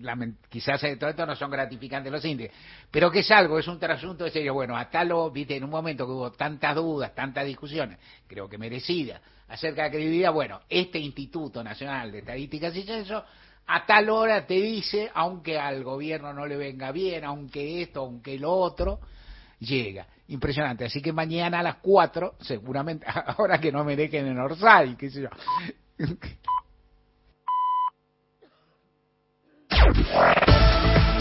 Nacional Noticias. El país en una sola radio. Ahora 16, 30 minutos en la República Argentina. La AFIP intimó a más de 5.000 monotributistas que tienen vehículos de alta gama sin declarar. Se trata de quienes no presentaron declaración jurada del impuesto a los bienes personales durante los años 2020 y 2021 y que poseen a su nombre automóviles, camionetas, pickups y motocicletas de alta gama. Se detectaron las inconsistencias a partir de cruces sistémicos realizados con la base de datos de la FIP y la interacción con la información provista por la Dirección Nacional del Registro de la Propiedad Automotor. En ese contexto se analizará la situación en el monotributo en virtud de que los altos valores de los vehículos no declarados podrían ser motivo de exclusión en dicho régimen. Los contribuyentes intimados son personas que están inscriptas en el régimen simplificado para pequeños contribuyentes. Entre Ríos profundiza las acciones de control en la hidrovía. Crearon en la aduana el sector costa en el río Uruguay para profundizar el control del narcotráfico en la hidrovía. Fue presentado el juez federal de Concepción del Uruguay, Pablo Andrés Ceró, el juez federal de Victoria, Federico Martín, el juez federal de Gualeguaychú, Hernán Viri, la jueza federal de Concordia, Analía Ramponi, y el fiscal federal de Gualeguaychú, Pedro Rebollo. Los puertos de países limítrofes se han convertido en los principales puntos de transbordo regionales de contenedores contaminados con cocaína dirigidos a Europa y África, aseguran desde la aduana. Al escanear todas las cargas, el intento de contrabando de drogas se ha trasladado a intentos en zonas fronterizas, por lo cual hemos dotado de escáner a las ciudades de Colón, Concordia y Gualeguaychú, como así también binomios antinarcóticos, tales como canes y guardas. Rubén Lovera, LT14 Nacional Paraná. Datos del tiempo. En Añatuya, Santiago del Estero, temperatura 37 grados, humedad 37%, el cielo está despejado. En Buenos Aires la temperatura es de 34 grados 6 décimas, la térmica de 39 grados 2 décimas, humedad 48%, cielo ligeramente nublado. Informó la radio pública en todo el país. Más info en radionacional.com.ar. Tu verdad, tu identidad está en el día. Radio Nacional. Los temas centrales del día están en Gente de a pie. Mario Weinfeld en la radio pública.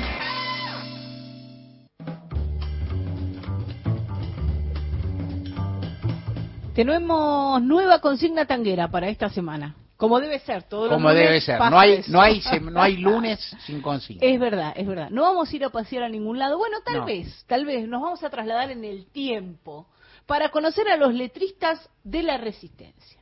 Así les puse. Es un poco rimbombante el título. Em, hay una hay una etapa del tango que es toda esa etapa que va desde el año 55 más o menos hasta fines de los 90 o de los los 60, 70 70s, 80 y 90 hasta el fin, hasta fines de los 90 y un poquito antes también, donde eh, el tango ya no estaba de moda, el tango ya no se bailaba, pero igualmente se producía mucho tango. Y hay un grupo de letristas que a veces se les llama de la generación intermedia, porque no son los bueno, ahora hay muchas generaciones eh, coexistiendo en el mundo tanguero y creando eh, música, letras y, bailando y tocando instrumentos y cantando, pero eh, hay una generación que es la del 40 y, y, esos mismos cantores, esos mismos músicos vivieron muchos años más, o sea, resistiendo como podían, y eh, hay una generación intermedia que es la que une a esa generación y los jóvenes que aparecieron a fines de los 90. En esa generación podemos em, ubicar al poeta Alejandro Schwartman, que hoy está cumpliendo años. Así que lo vamos a saludar a Ale Schwartman al ruso. No sé por qué lo dirán al ruso, pero no lo sé, no sé. Yo, yo desconfío. es gente.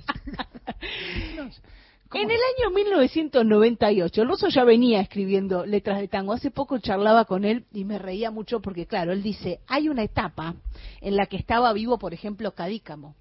Entonces dice, a mí me daba vergüenza decirle a Cadícamo que yo escribía tangos. Entonces hay una cosa que sucedió, que tal vez es casualidad, pero para mí algo tiene que ver con esto, que cuando mueren todos esos popes, todos esas, esos monstruos sagrados, empiezan a aparecer estas letras de gente que ya venía escribiendo pero no mostraba sus tangos porque, por ejemplo, iba a Sadaik y se cruzaba con Cadícamo. Entonces, en el año 1998 había un concurso de tangos inéditos organizado por Sadaik y a Alejandro Schwarman se le ocurre escribir una historia que tiene que ver con eh, una niña apropiada durante la última dictadura militar. Tema que no había aparecido en el tango hasta ese momento. Imagina que esta niña era de Pompeya, imagina un chico que ve cuando se la llevan, imagina que a esta niña le, la despojan de su identidad, la privan de su identidad, como pasó con un montón, eh, no tuvo que imaginar demasiado, solo tuvo que imaginar una historia para escribir un tango. Y mm, armó esa letra, se la acercó a Javier González, guitarrista y compositor y arreglador, y Javier le puso una música y la entregaron ahí en el concurso de, de Sadaik. Esto fue en diciembre del año 1998. El 11 de diciembre es el día del tango y la idea era que eh, ese tango se interpretara en ese diciembre eh, el tango que el, tango ganador, por supuesto, ¿no? Con la Orquesta del Tango de Buenos Aires y en esa semana de diciembre, los ex dictadores Videla y Macera, que estaban procesados, habían regresado a la cárcel precisamente por la causa del robo de bebés, de lo que habla este tango, Pompeya no olvida, así se llama. Hay algo que eh, hace que, este tango también empiece a jugar con la realidad de, ese momento, que cosa que no pasa con los tangos viejos. Sí, podemos encontrar reminiscencias, pero no eh, ideas tan claras de la actualidad como pasa con estos tangos. La cosa es que salió tercero ese tango, no ganó, salió tercero, estuvo premiado, todo bien, y Ricardo Horvat, periodista que traigo eh, aquí a, la memoria, que conducía el programa Café Barbillares por Radio Ciudad, comienza a difundir una grabación en vivo de, ese, de este tango Pompeya no olvida y así empieza a difundirse un grupo de vecinos en el año 2006 hizo la comisión por la memoria del barrio de Pompeya y armó una gran, una gran bandera para el 24 de marzo del año 2006 que decía agrupación Pompeya no olvida. Y no solo eso, en el año 2011 la plaza que queda en las calles Amancio, Alcorta y Ochoa pasó a llamarse Pompeya no olvida, como este tango.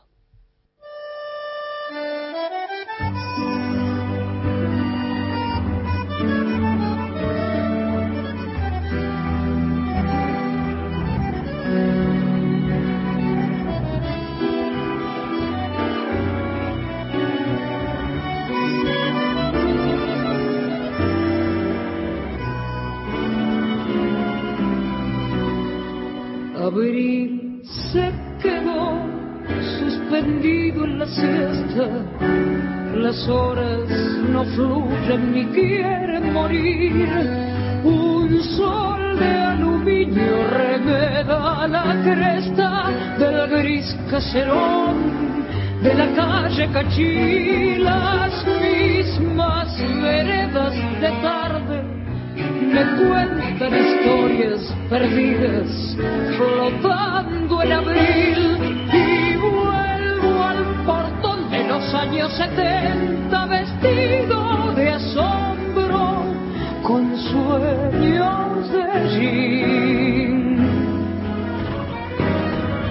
Pompeya no olvida que allá en Sabatina vivía una piba carita de anís, amor de rayuela, perfume de esquina, hoy la andan buscando, también era abril, quién sabe, tal vez ella siga soñando y ya no recuerde la calle Cachí, al menos sepa que la anda buscando desde hace ya tanto su abuela Beatriz.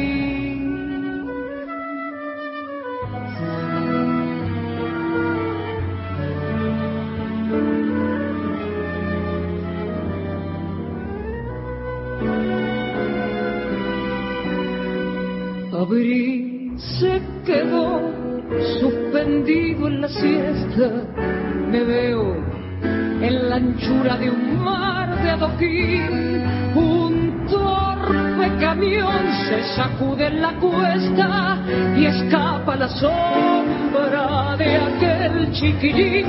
Yo era esa sombra mirando la tarde y a veces me da por pensar que en abril paso por Pompeya un fantasma cobarde llevándose vivas carita de anís. Pompeya no olvida que allá en Famatina vivía una piba carita de anís, amor de rayuela, perfume de esquina, hoy la andan buscando, también era abril, quién sabe, tal vez ella siga soñando y ya no recuerde la calle Cachí, al menos que sepa que la anda buscando desde hace ya tanto. Su abuela Beatriz. Pompeya no olvida se llama este tango, letra de Alejandro Schwartzman, música de Javier González, que también era quien acompañaba aquí junto a una agrupación a Patricia Barone, Ajá. que fue quien estrenó este tango y que lo hizo como un emblema. También eh, la posibilidad de estos tangos de, que son tan recientes, del año 98, es ver cómo actúan sobre la realidad también las nuevas canciones. Es eh, una hermosa historia esta, eh, me gustó, pues me gustó por todos lados, es una preciosa historia, un lindo tango hasta, en fin, para lo que entiendo y demás.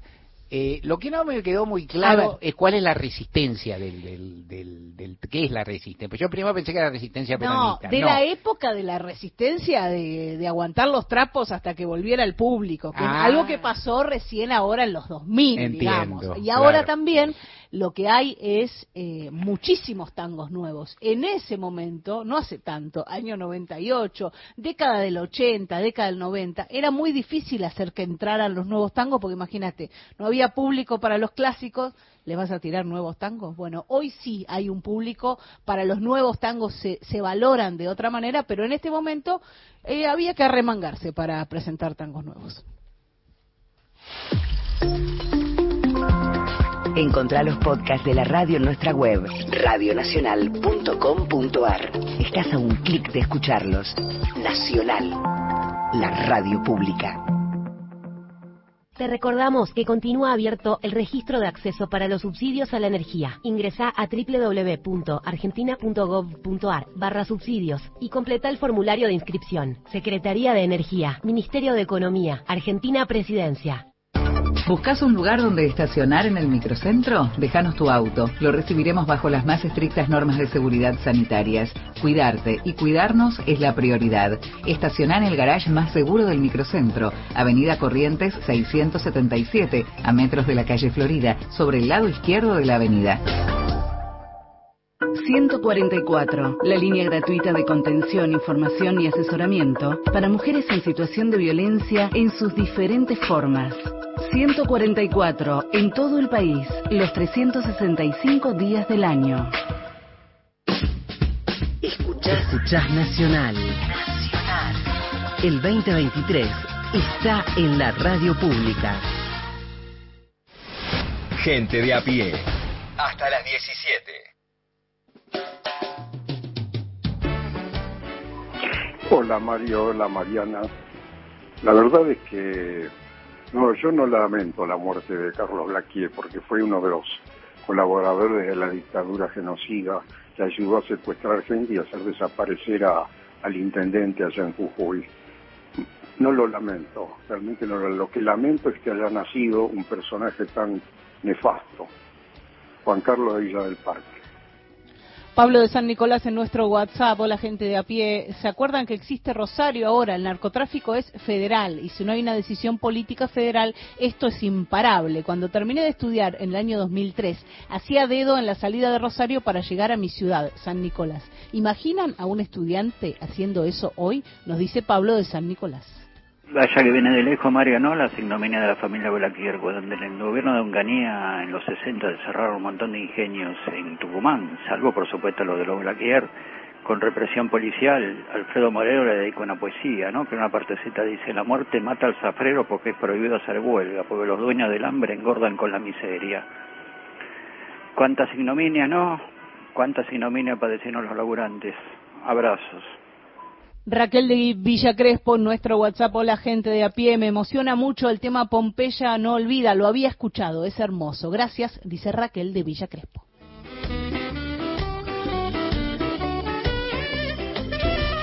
Y el ganador es Miguel Fernández. Miguel Fernández, el winner. ¿Qué pasó? Bueno, qué sé yo, ¿qué pasó?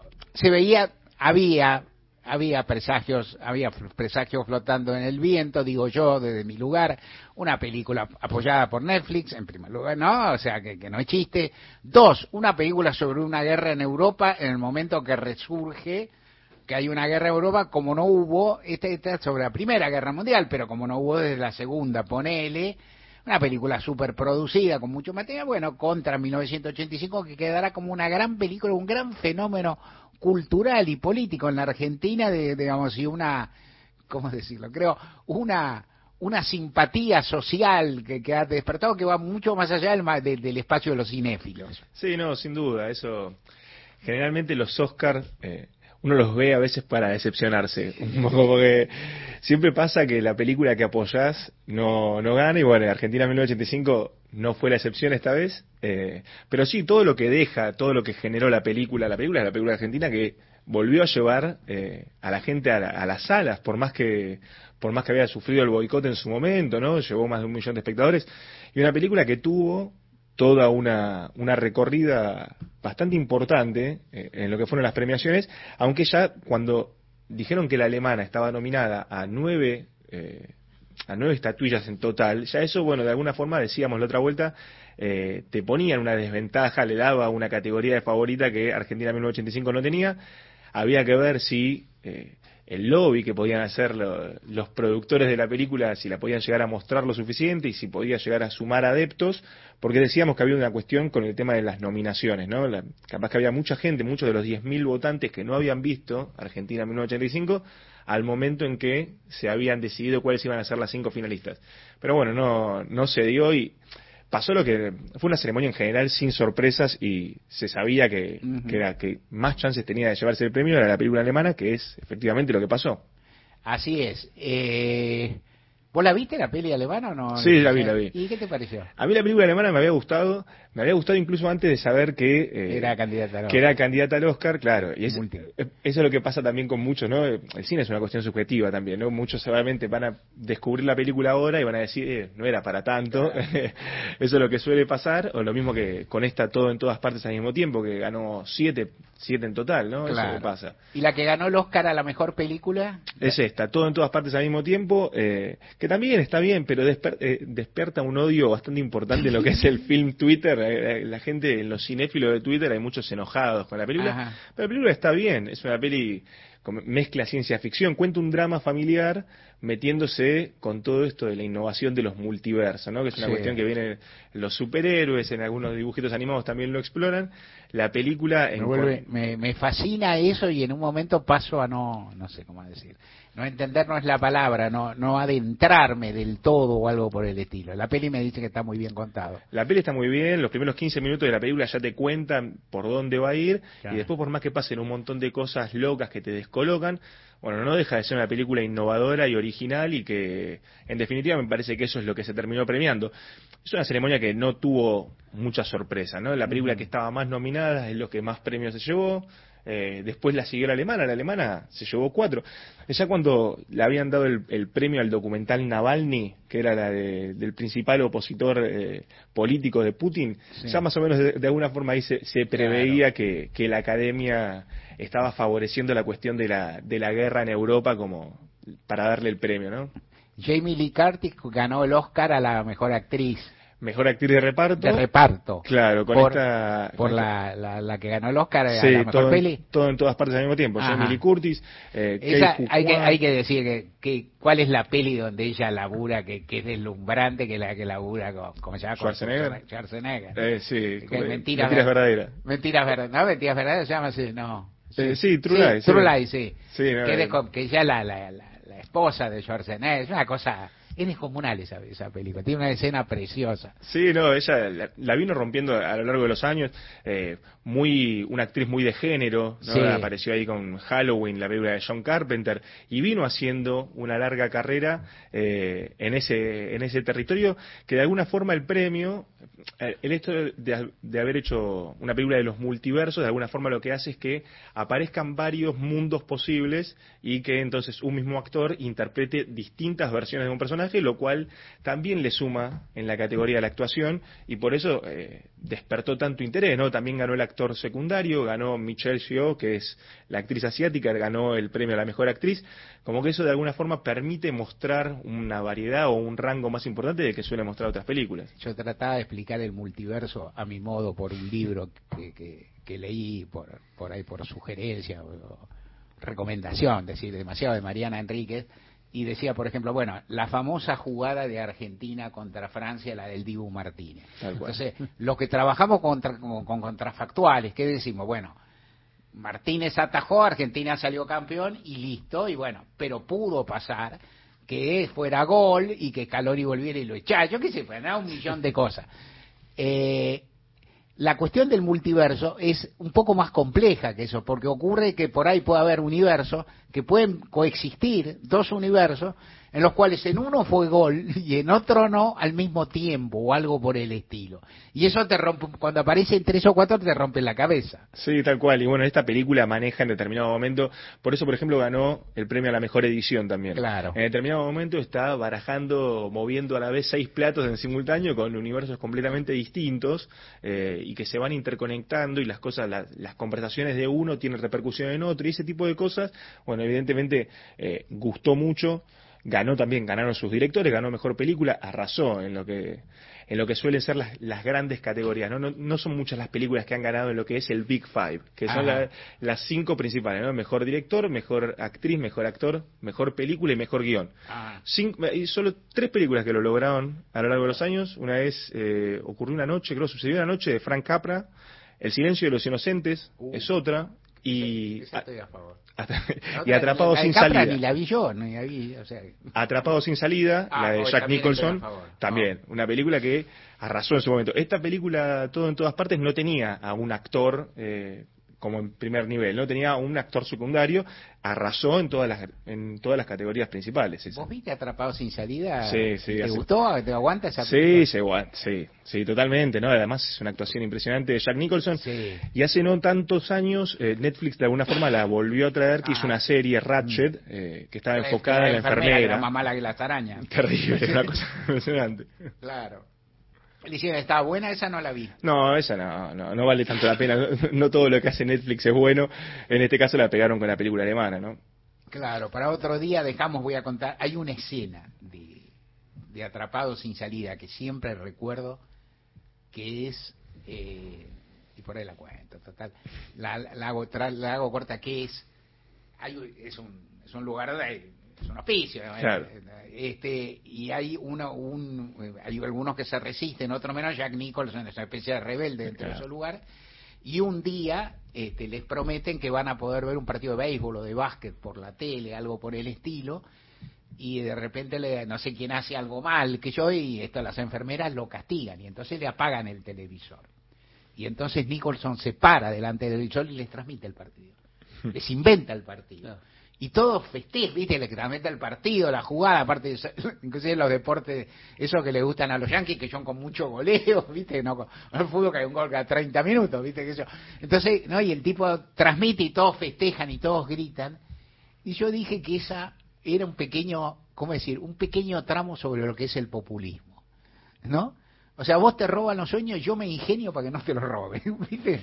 O sea, y alguien habrá quien diga que está mal porque no viste, bueno, pero peor era que te lo sacaran. Mejor es tener la tele, me gust siempre lo pensé de movida. Una actuación de Nicholson impresionante, joven aparte era Nicholson, no había hecho la colisma. Sí, no, era un pibe. Estaba Danny DeVito también, Oh. estaba el Doc Brown, el, eh, Christopher Lloyd, el personaje el, el mayor de, de Volver al Futuro, también es un, hace uno de los personajes que está en el hospicio, ¿no? Es una película preciosa esa. Los Simpson también la, la, retoca- la tocaron en su momento, hicieron un capítulo que capaz que, de alguna forma, por la que muchos, eh, capaz que pudimos acceder a ver esa película para entender las referencias también. Claro, y, de, y de todas formas, Gloria y Lora, 1985, que es una película que hizo historia. Sin duda. Miguel Fernández. Mario Weinfeld está en Nacional, la radio pública. Buenas tardes, Mario y Mariana. Soy Lindor de Pebocó, acá en el campo. Así que falleció Carlos Pedro Blaquier. Yo trabajé muchos años con ellos. Y bueno, lamentablemente, acá alrededor de Pebocó, cerca, tienen cuatro estancias. Ledesma, en Corriente, una estancia grandísima para sembrar arroz. Lamentablemente no se llevó nada. Era un tipo que dejaba bastante que desear. Mensaje en nuestro WhatsApp de Alejandro de Flores, nos pide Laza de Cela haciendo los peces. Dice que ya lo pidió otras veces, así que vuelve a pedir. Hay que ver el grupo de notables que dice, ¿no? Exactamente, sí, sí, sí. O sea, la, la demanda repetida no genera derechos. No, respeto. no, no, no. Genera respeto por, sí, por, por, por ser tan... por la constancia, por la voluntad. Constante, sí. Pero no derechos. Te cumplimos, no me digas que no te cumplimos. Hi- Hicimos todo lo que dijimos, hicimos más, conversamos. Mañana nos tenés que acompañar, claro que sí. Hoy nos vamos con un tema musical y un saludo, un abrazo también. Saludo, feliz Sí. cumpleaños a Fito Páez que está cumpliendo 60, Mirá fecha redonda y que va a cantar en el cierre Brillante sobre el mic.